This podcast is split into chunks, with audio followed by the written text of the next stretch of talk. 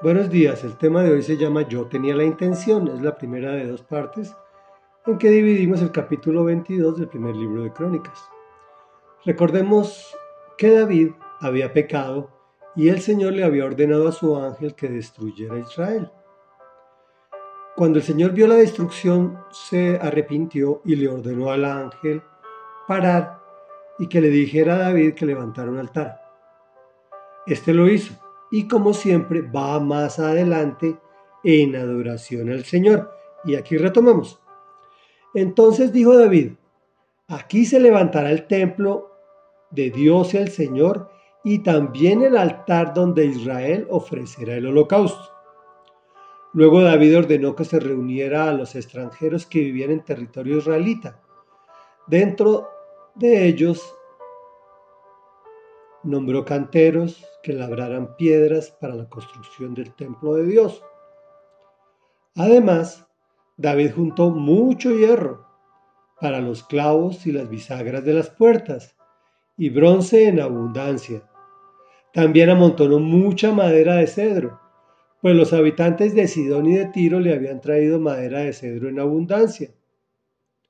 Comillas, mi hijo Salomón, pensaba David, es muy joven e inexperto, y el templo que hay que construir para el Señor debe ser el más grande y famoso de toda la tierra. Por eso le dejaré todo listo. Así que antes de morir, David dejó todo listo. Luego llamó a su hijo Salomón y le encargó construir el templo para el Señor, Dios de Israel.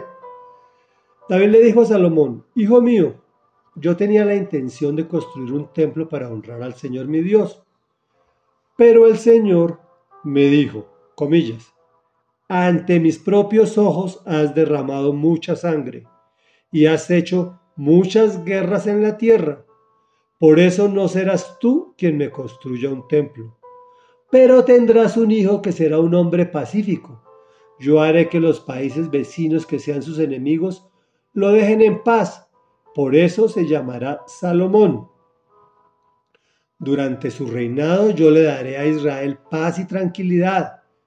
Él será quien me construya un templo. Él será para mí como un hijo y yo seré para él como un padre. Yo afirmaré para siempre el trono de su reino en Israel. Reflexión. Después de la devastación de Israel por su pecado y de que el ángel del Señor le dijera que construyera un altar, David pensó, mejor el templo de una vez. Pero Dios le había negado esa petición.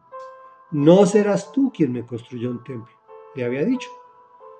Pero no había dicho nada de no poder planificar la construcción y de acumular materiales de construcción para que su hijo Salomón lo edificara.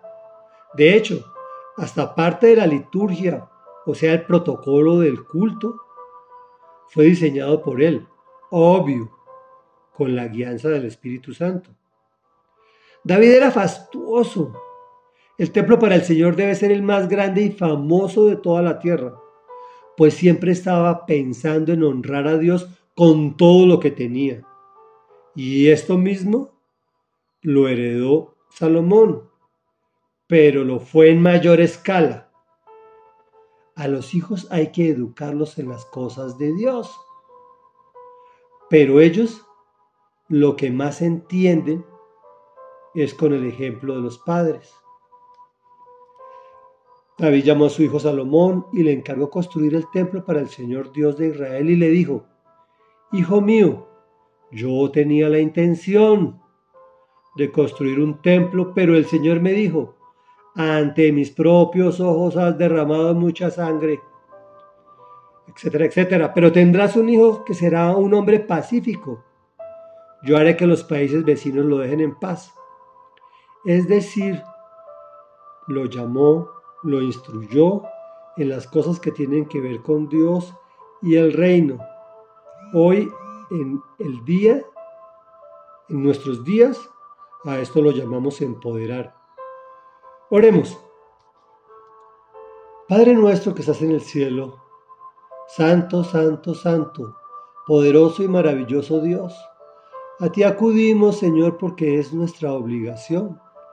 Sabemos que hemos pecado, Dios, y que tenemos que construir un templo en nuestro corazón que te adore y que te glorifique.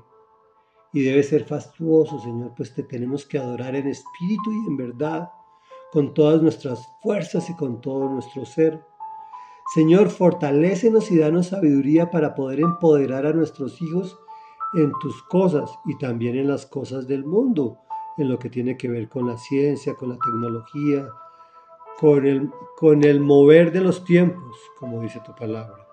Señor, gracias porque eres un Dios equilibrado y es un Dios que nos enseñas a mirar las cosas de la tierra y las cosas del cielo. Por eso del cielo bajó a la tierra tu Hijo Jesucristo, para darnos libertad, para darnos perdón y para que nosotros entendiéramos tu buena y agradable voluntad. Y es en su nombre en quien hemos orado. Amén y amén.